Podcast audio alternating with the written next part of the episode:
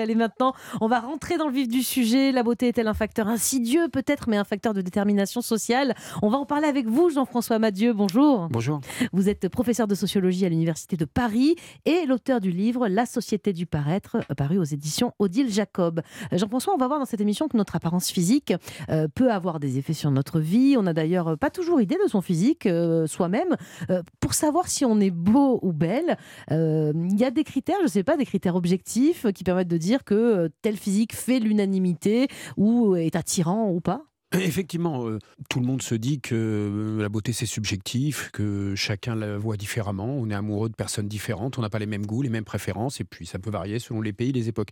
On peut savoir que quelqu'un est beau ou pas beau, parlons comme ça, uniquement en posant la question à un groupe de personnes. Vous leur montrez des images et ils vont euh, vous dire ah bah oui, je trouve cette personne est plus belle ou plus séduisante qu'une autre. Voilà.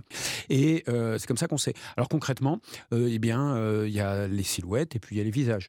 Mmh. Alors si on prend les silhouettes, eh ben, il y a des standards qui sont bien installés. Par exemple, une préférence pour les hommes plus grands que plus petits. Mmh. Ensuite, une dévalorisation du surpoids ou de l'obésité, par exemple, mmh. en particulier chez les femmes, mais aussi chez les hommes. et donc ensuite, vous avez un critère très important, c'est ce qu'on appelle l'indice de masse corporelle. Évidemment, plus il est élevé, moins on est séduisant, a priori. A priori, on est séduisant. Mais dites-moi, ça, c'est valable partout? Parce que j'imagine que euh, c'est pas, les critères ne sont pas les mêmes où l'on se trouve sur la planète. On n'a pas les mêmes critères de beauté en Occident qu'au Pérou, par exemple. C'est ça, ça varie. Et donc, euh, par exemple, vous allez avoir une tolérance ou une acceptation euh, plus ou moins importante du, surpoids, selon les pays. Ce mhm. qu'on appelle la tyrannie de la minceur, c'est pas vrai de tous les pays. Alors, il se trouve que nous sommes dans un pays, la France, où euh, eh bien, il y a une certaine intolérance euh, à l'égard de ce qu'on vient de dire, c'est-à-dire le fait d'avoir un IMC euh, plus mmh. important, donc mmh. le surpoiis par exemple, ce qui pénalise beaucoup. C'est très français ça ou très européen? bah, C'est particulièrement fort en France mmh. parce qu'il y a des pays où il y a par exemple davantage de personnes en, en surpoids en Angleterre, ou en situation d'obésité, comme en Angleterre. Vous avez raison, en Angleterre ou aux États-Unis, mais c'est moins stigmatisant, on va parler comme ça. Voilà. Donc, mais effectivement, ça varie selon les pays, ça a beaucoup varié selon les époques. après, il y a les visages peut-être qu'on mmh. aura l'occasion d'y revenir, mais c'est un élément très important. On n'est pas qu'une silhouette, hein, heureusement. Euh, et donc, euh, bah, là aussi, euh, on a Sur identifié le visage, les critères. Quoi, être beau? Bah, il y a un critère qui est très important, c'est tout ce qui fait que votre visage est symétrique que ce soit pareil des deux côtés. Oui, pourquoi la symétrie? En fait, c'est assez simple, c'est euh, le qu'il y ait le moins d'imperfections. Hmm. On peut appeler les imperfections ou les euh, qui peuvent, qui pourraient aller jusqu'à des, vous voyez, un, visage qui est euh, difforme. Mais tout ça, c'est du millimètre parce qu'à priori, on a tous deux yeux, une bouche à peu près alignée. Oui, mais d'ailleurs, vous pouvez sur Internet vous amuser à faire ça hmm. et vous avez des petites applications et vous pouvez avoir votre visage qui quand devient il est symétrique. Plus symétrique. et quand et quand il est symétrique, tout de suite, il est il est mieux. Et d'ailleurs, les gens qui utilisent des filtres savent très bien pour les photos qu'effectivement, il suffit d'avoir une, sorte de visage qui est d'un seul coup lisse, avec une peau qui est parfaite, et d'un seul mmh. coup, euh, vous êtes, euh, vous êtes plus belle ou plus beau. Mmh. Donc ça, la, ficelle est, classique, mais au fond, c'est toujours autour de la même idée, une sorte de, de oui, de perfection. Mmh. Tout ce qui va être imparfait euh, est moins bien. Alors, dans la symétrie, vous savez qu'on peut avoir une petite tache de rousseur qui est sympa, etc. Donc ça, ne faut pas exagérer ce facteur, mais globalement, c'est euh, euh, au fond la, la, fascination pour la perfection, ce qui mmh. est parfait, en bonne santé, jeune, on y reviendra. La jeunesse, évidemment, qui est associée à la beauté. Tout on ce qui a est jeune une petite idée là de, on va dire, du, de, ce qu'est la perfection a priori de la beauté, en tout cas vu dans les yeux des Français. Là, c'est ce qu'on a décrit. Mais je crois que déjà au Moyen Âge, on a assimilé surtout le beau au bien. Ça a toujours été le cas. Euh, on a parfois dans l'histoire, je ne sais pas, donné un, aspect négatif à la beauté. Bah, écoutez, euh, aussi loin qu'on puisse remonter, cette association entre le beau mm. et, et, le bien est extrêmement, euh, c'est quelque chose d'extrêmement profond, et tellement ancré en chacun de nous qu'on ne se rend plus compte, c'est ça qui est terrible, on ne se rend plus compte à quel point euh, on va tout de suite, euh, en une fraction de seconde, dès qu'on aperçoit quelqu'un, mais sans qu'on le réalise, prêter à la personne qu'on voit des tas de qualités ou de défauts uniquement en un coup d'œil et si c'est et, associer le beau et le bien. Et le beau et le gentil aussi parce que regardez dans les dans les dessins animés par exemple les Disney tout ça euh, on se rend compte que les héros sont principalement euh, beaux et les méchants sont laids non? Ah toujours. Enfin le méchant est toujours euh, en effet il est laid. J'ajoute que parfois il est aussi en situation de handicap. Mm. Il est difforme, il est laid enfin, dans sa silhouette, dans son corps, son visage, etc. et les belles personnes sont des princes et des princesses et peu de dessins animés ont pris le parti inverse, peut-être Shrek, mais au Mm. fond, dans l'essentiel des histoires et des contes pour enfants, nous n'avons que Dans ça. Blanche-Neige, la méchante, elle est quand même pas moche. hein. Euh, La méchante oui, reine. Ah, oui. Mais elle est un peu plus vieille, par contre. C'est Voilà, oui, donc, c'est ça, c'est aussi des personnes plus âgées. Alors, Ce qui est très important, c'est de noter que le prince et la princesse vont naturellement se retrouver. Euh, ils sont tous les deux beaux, ils sont tous les deux jeunes. Et surtout, ce qui est intéressant, c'est l'association, pas juste entre la beauté et les qualités et le bien, c'est la beauté et le statut social. C'est-à-dire, vous êtes euh, un prince ou une princesse. Parce que vous êtes Si vous êtes un serviteur, vous êtes un peu moins beau. Quoi. Ouais, Voilà. C'est ça. Très bien. Bon, c'est très clair. Vous restez avec nous. On a encore beaucoup de choses à dire. Et vous qui nous écoutez, faites de même. On tente de comprendre ce matin si oui ou non la vie est plus simple quand on est beau. En quoi l'apparence physique peut-elle jouer un rôle sur la réussite scolaire, professionnelle ou même sentimentale? On vous dit tout dans un instant sur Europe 1. Europe 1, bien fait pour vous. Mélanie Gomez, Julia Vignali. De retour dans votre émission Feel Good Mieux Vivre, on vous propose ce matin de réfléchir aux conséquences de notre apparence physique sur notre vie, dans tous les aspects qui la composent. Et on fait le point avec vous, Jean-François Madieu. Je rappelle que vous êtes professeur de sociologie à l'Université de Paris et auteur du livre La société du paraître chez Odile Jacob. Alors, euh, Jean-François, dès l'école, les enfants beaux seraient les chouchous des maîtresses, c'est prouvé scientifiquement ou en fait pas du tout? C'est l'impression que ça donne en tout cas. Le petit Oui, c'est- mignon là euh, qu'on adore, c'est Ah oui, oui, c'est certain. D'ailleurs, euh, sur ce sujet-là, donc la- de la prime à la beauté, finalement, euh, bah, les études les plus anciennes qu'on a portent en effet sur les écoles, euh, sur la- les premiers apprentissages, et où on s'aperçoit que les enseignants euh, eh ben, favorisent l'enfant mignon, l'enfant bien habillé. euh, Et donc, ils ont des meilleurs résultats va- alors? Oui, alors, ils- Hmm. ils ont de meilleurs résultats, et puis ces enfants, on va leur pardonner les euh, petites erreurs, les bêtises. C'est vraiment que- injuste jusqu'au bout. voilà. Quoi. hein. Et exactement, c'est injuste. Et, et alors, d'ailleurs, vous connaissez euh, poil de carotte. Euh, en revanche, ça, ça montre que celui qui est roux, euh, celui qui est moins beau, eh j'avais bien, il très va- bonnes notes, Lui, quand il fait une bêtise, il, il en paie le prix. Quoi. Mhm. On va pas pardonner. Mais vous savez, les, les- les parents, c'est depuis. Il y a une étude qui avait été faite aux États-Unis sur les caddies de supermarché. On s'est aperçu que les, les parents euh, faisaient attention euh, et mettaient la ceinture dans le caddie davantage quand l'enfant était beau. Quelle est la première remarque qu'on fait quand on va voir Un qu'on bébé voit à la un bébé. On dit oh, Oh, comme il est beau, comme il est mignon. Euh, Qu'est-ce qu'on fait d'autre comme commentaire Mm. Donc en fait, on ne peut dire que ça. En général, on évite de dire qu'on le trouve pas beau, mais on va forcément dire qu'il est merveilleux, qu'il est très beau. Moi, je dis, oh, il est intéressant, il a un visage chouette. Quand vous commencez à dire intéressant, Ah, c'est inquiétant. pour les parents. pour les Mais vous parents. expliquez pour ces enfants qui sont justement les chouchous des maîtresses et qui ont même euh, de meilleurs résultats qu'il y a une- un effet Pygmalion. Euh, les enfants beaux vont se sentir davantage soutenus par donc la maîtresse, Bien par sûr. exemple, et vont se comporter comme des bonnes élèves et ça, ça aide. Mais oui, bien sûr. Et, et c'est ça qui est terrible. Ça, ça commence à, à l'école et ça continuera ensuite euh, dans tout, euh, au collège, au lycée et puis euh, dans la vie euh, professionnelle par la suite. C'est qu'effectivement, à force de, voir qu'on vous apprécie, qu'on vous soutient, euh, qu'on vous prête une personnalité euh, Mhm. d'enfant difficile ou d'enfant facile et, et intelligent, eh bien, euh, vous allez finir par vous conformer au personnage.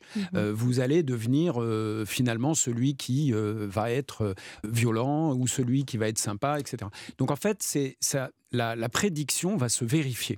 Et c'est ça qui est un phénomène euh, qui est totalement euh, injuste et assez effarant. C'est que ça crée une sorte de cercle vicieux ou vertueux parce que c'est une accumulation tout au long de, de sa vie finalement. Et dites-moi, côté cœur aussi, la beauté peut avoir un intérêt. Là encore, Jean-François, on tombe souvent amoureux d'un physique. C'est en tout cas un facteur clé dans le choix d'un compagnon, non? Oui, alors les gens disent pas tout à fait la, la vérité sur le sujet. Ils parlent de C'est beauté amusant. intérieure. Oui, alors les gens vous parlent toujours de beauté intérieure, disent qu'ils regardent autre chose, etc. Alors en réalité, ça, ça compte énormément. D'ailleurs, actuellement, plus que jamais, vous vous rendez compte que depuis une quinzaine d'années, on, on se rencontre beaucoup. euh, euh, sur Internet euh, et évidemment sur les sites de rencontres, euh, vous remarquerez que c'est essentiellement Bien une sûr. image, évidemment. Euh, donc euh, ce sont des images euh, et euh, c'est sur ce critère-là d'apparence physique euh, que se forge le premier choix, la première décision de retenir ou pas euh, quelqu'un pour un rendez-vous.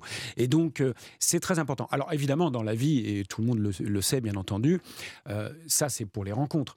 Euh, par la suite, euh, il est certain, et même assez rapidement, que par exemple, des éléments comme le fait d'avoir de l'humour euh, ou Rentre en jeu, quand même. vont rentrer en jeu. Ou avoir de l'argent, non Peut-être aussi, au ça peut compter, je crois. hein. et de l'argent au passage. Mais les deux premiers critères qui vont être, euh, pour résumer, euh, le physique et l'argent, euh, ne sont pas toujours identifié parce que beaucoup préfèrent parler de la beauté intérieure c'est ça. la personne. Mais bon, c'est pas de la beauté intérieure dont on parle aujourd'hui. Alors pour témoigner justement, nous avons avec nous en ligne un très beau garçon. Il a gagné un titre pour ça, vous allez comprendre. Il s'appelle Lenny Tabourel et il est Mister France 2022. Bonjour Lenny. Bonjour à toutes et à tous, bonjour. Alors Lenny, je crois que vous n'avez pas toujours eu ce, ce physique d'Apollon à l'école. Vous avez écrit un livre, on va en parler, mais à l'école, à cause de votre physique, vous vous faisiez même peut-être un peu moquer, je crois. Euh, c'est ça, exactement. J'avais euh, une bonne bouille, et euh, j'ai toujours d'ailleurs, mais euh, ce qu'il y avait en, en plus chez moi, ben, c'était euh, des kilos. Et euh, forcément, ben, ça n'a pas trop joué en ma faveur. Mhm, un peu de surpoids. Et dites-moi, à partir de l'adolescence, Lénie, tout bascule. Qu'est-ce qui s'est passé justement physiquement? Ben, tout a basculé parce que du coup, j'ai commencé un processus en fait de transformation physique, tout simplement parce que je me plaisais pas physiquement comme j'étais. Euh, j'avais du poids en trop, je m'aimais pas, j'étais à tel point que euh, j'étais complexé de mon corps. Mhm. Mais euh, j'étais complexé de mon corps ben, par rapport à mon image, mais aussi à, à l'image que les autres me donnaient. C'est-à-dire qu'on m'appelait le gros porc, le gros lard, on m'a vraiment harcelé par rapport à ça. Et je me suis dit, ben, j'ai honte de moi. Et à Mhm. tel point que euh, je mettais par exemple des, euh, des serviettes sur euh, les miroirs de ma salle de bain pour ne pas me voir. Ah oui. Euh, J'allais les pieds à la plage en pull parce que du coup j'avais honte de mon, de mon apparence. Et euh, je sais très bien que dans la société actuelle, l'apparence fait euh, beaucoup de choses. Vous en Mm, parlez bon, juste j'avais avant et no- on va en parler juste après. Mais, euh, J'invite nos auditeurs à aller voir sur Instagram ou sur les réseaux sociaux à quoi vous ressemblez. et Que bon, a priori, il n'y a pas besoin de mettre sur, de serviettes sur le, le miroir. Comment vous vous êtes rendu compte que, que vous étiez beau? Quelqu'un vous a dit que vous avez, vous, je sais pas, ou vous l'avez découvert tout seul? Comment ça s'est passé pour vous? Ben, on m'a toujours dit que euh, j'étais beau, mais moi c'est pas vraiment quelque chose qui m'intéressait, parce qu'en fait les personnes me jugeaient par rapport à mon apparence physique, mais me jugeaient pas par rapport à- la personne que j'étais et comment j'ai- j'étais surtout. On, on juge beaucoup les personnes sur le physique sans vraiment commencer à les connaître. Mhm. Et dites-moi, on peut vraiment séduire qui on veut quand on est beau? Comment ça se passe pour vous? Racontez-nous. Alors on peut pas se dire comme on veut. En fait, euh, maintenant c'est assez, euh, ça double tranchant, c'est-à-dire que ok on est beau et euh, si on le pense vraiment qu'on est beau, ben on est attractif. Mhm. pour les autres. Mais d'un autre côté, c'est euh, si vraiment on est attractif, bah, du coup, on peut avoir qui on veut. Et euh, dans ce cas-là, bah, c'est l'effet inverse. C'est-à-dire que si on a qui on veut, bah, en fait, les personnes ne veulent pas d'une personne qui a ce qu'elle veut. Quoi. Mhm. Ok, donc vous, vous, vous pouvez pas choper tout le monde, quoi. C'est bien résumé, Exactement. c'est ça, c'est ça. Jean-François, je me tourne vers, vers vous. On se dit que les gens beaux peuvent séduire euh, n'importe qui, euh, mais euh, les gens normaux aussi peuvent peut-être être réticents justement à aller vers les gens trop beaux. On peut, je sais pas, ces gens trop beaux, ils peuvent nous paraître inaccessibles complètement. Parfois, c'est quoi les- la réaction des autres dans la séduction par rapport à, à un ou une très belle? Euh, raison, il y a d'abord l'idée que la personne serait inaccessible, ça c'est vrai, mais il y a aussi, deuxièmement, une méfiance. Parmi les très rares défauts qu'on voit aux personnes belles, euh, il y en a un, c'est Mhm. que ce sont des gens qui ne vont pas être fidèles. En amour, vous En voulez dire Oui, vraiment. ah oui. Ils vont, ils vont pas être fidèles. En Ils seront moyenne, hein, j'imagine qu'ils sont en pas tous infidèles non, quand ils sont entendu, beaux. Mais hein. On l'image, vous accuse c'est- de rien. hein, l'image, c'est voilà quelqu'un qui va être infidèle, euh, voilà quelqu'un qui va être euh, égoïste, euh, et du coup, euh, tout le reste, ce ne sont que des qualités, mais du coup, ça pourrait expliquer aussi une certaine euh, méfiance. Effectivement, ça peut être l'inconvénient pour les personnes belles. Quelque chose de très intéressant qui vient d'être dit euh, à l'instant sur le fait que le premier facteur de moquerie, de mise à l'écart euh, au collège, euh, au lycée, c'est euh, le look et le physique, et en Mm. particulier exactement le poids, par exemple. Mm. Donc c'est vraiment de, très très dur pour beaucoup de, de jeunes. Il faut, on le sait, c'est du harcèlement. Par contre, la bonne nouvelle, il faut se dire que quelques années plus tard, On peut euh, prendre sa revanche. on prend sa revanche. Et c'est extrêmement fréquent. Le nombre de gens qui vous diront bah oui, bien sûr, ils ont été moqués, mais quelques années après, euh, c'est un peu le vilain petit canard, mais un, jour, euh, les, les choses sont différentes et vous, vous gagnez des concours de, Mm. de, de- de Miss ou de Mister. Et en fait, c'est la réalité. Simplement, pour beaucoup de gens, ils ne se remettront pas Mm. de cette violence ou de ce harcèlement, et ça restera dur pour eux. En tout cas, la beauté, c'est pas quelque chose de linéaire aussi. C'est-à-dire que ça non, peut changer à des époques de la vie. Exactement, ça peut changer, Mm. euh, tout à fait, euh, et on se, on, on se transforme. Et puis surtout, ce qu'il faut ajouter, c'est très important, c'est que la beauté, c'est pas juste une, un élément. On a parlé de la silhouette, des visages, de tas de choses, le look que je viens de mentionner, etc. Donc en réalité, c'est plein d'éléments. euh, et euh, Et peut-être faut- que ce sera la mode l'année prochaine, des petits gros, hein, comme on oui, disait. mais d'ailleurs, il y a des changements. Oui. D'ailleurs, il y a des changements dans, le, dans, les, dans ce qui est valorisé, dans, Mhm. dans le physique. oui. Et dites-moi, euh, Lénie, vous avez été militaire. Est-ce que grâce à votre physique avantageux, les portes se sont ouvertes aussi du côté professionnel? Est-ce que vous diriez ça? Alors, pour parler un peu du côté militaire, euh, pas du tout, parce que l'apparence, c'est vraiment quelque chose qui ne compte pas du tout au sein de l'armée, et euh, plus précisément ben, l'armée de terre, là où j'ai fait partie. Hmm. Mais euh, pour tout ce qui est euh, autres euh, propositions, par exemple de contrats, des choses comme ça, ben, bien sûr. Le parce que contrat quoi De mannequinat C'est ça, ce que j'allais dire. Uniquement les contrats que je reçois, ben, c'est euh, des contrats liés à mon apparence, liés Mhm. à, ben, à mon image, et pas forcément liés à ce que je vaux ou ce que j'ai dans la tête. Et ça, ça vous embête ou pas D'être réduit à un physique parfois? En fait, j'étais euh, plus jeune, j'étais complexé du coup par mon apparence, et maintenant je vois que je suis à peu près ben, aussi complexé par mon apparence parce que c'est euh, Mhm. c'est la seule chose qu'on retient de moi, c'est que ok, il est grand, il est beau, il est musclé, mais euh, derrière ça, est-ce que tu as creusé pour savoir qui, Mhm. euh, qui j'étais?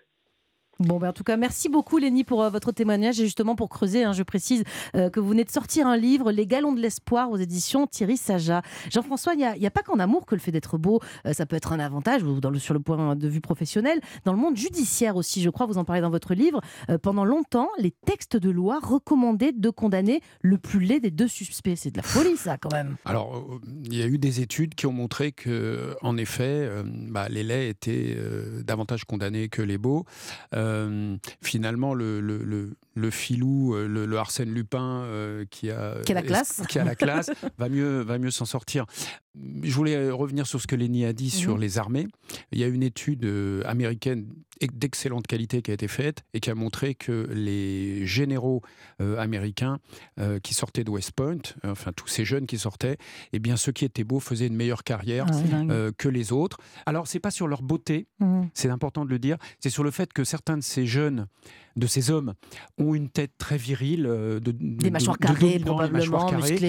Et euh, ouais. puis que bah, ceux qui ont fait de moins bonne carrière, euh, qui pourtant avaient été à l'académie de West Point, et ben simplement ils avaient une tête de, de, de- de poupon, de bébé. Ils avaient l'air gentil, euh, le bon gars, euh, Mm. mais pas celui qui est un chef. Voilà. Eh bien, merci à vous. Vous ne bougez pas. On va continuer cet entretien dans quelques instants. Et si notre visage, notre corps, notre allure jouait un rôle essentiel dans notre destinée, on n'aime pas trop l'idée dit comme ça, mais on en parle très objectivement ce matin sur Europe 1. Alors restez bien à l'écoute. Europe 1, bien fait pour vous. Julia Vignali Merci d'écouter Europe 1. On est toujours en train de s'interroger sur l'impact de la beauté, de l'apparence physique sur le cours de notre vie. Depuis l'enfance jusqu'au monde du travail, être beau est-il uniquement un avantage? Pour y voir plus clair, nous sommes toujours avec Jean-François Amadieu. Vous êtes professeur de sociologie à l'Université de Paris. Alors, vous parlez aussi dans votre livre du fait d'être maquillé ou pas. Apparemment, on a plus de chances de se faire draguer en soirée, mais aussi plus de chances de se faire recruter si on est euh, bien maquillé. Expliquez-nous. Alors, les études ont été faites euh, aux États-Unis. J'en ai fait en France aussi. On a envoyé des CV avec des femmes maquillées, pas maquillées, les mêmes. hein. Mhm. Et on a regardé ce qui se passait à CV équivalent. En effet, je vous confirme qu'en étant maquillé, euh, vous Pas avez comme plus une de voiture volée, hein, juste Non, un peu, alors, un peu fond de teint, un peu de rouge à lèvres. Vous quoi, avez raison, c'est ça Ouais. la bonne question. Ouais. Pas n'importe quel maquillage. En fait, ce qui va Dites-nous, on plaire. savoir. Oui, bah, c'est le maquillage dit professionnel. C'est-à-dire pas le maquillage glamour euh, Mm. pour le samedi soir. Un joli teint et puis euh, un truc discret Voilà. quand Mais même. si vous n'êtes pas maquillé et que vous vous dites je vais être au naturel, euh, ou un maquillage léger, ou pas du tout de maquillage, pas du tout de maquillage est une Mhm. catastrophe.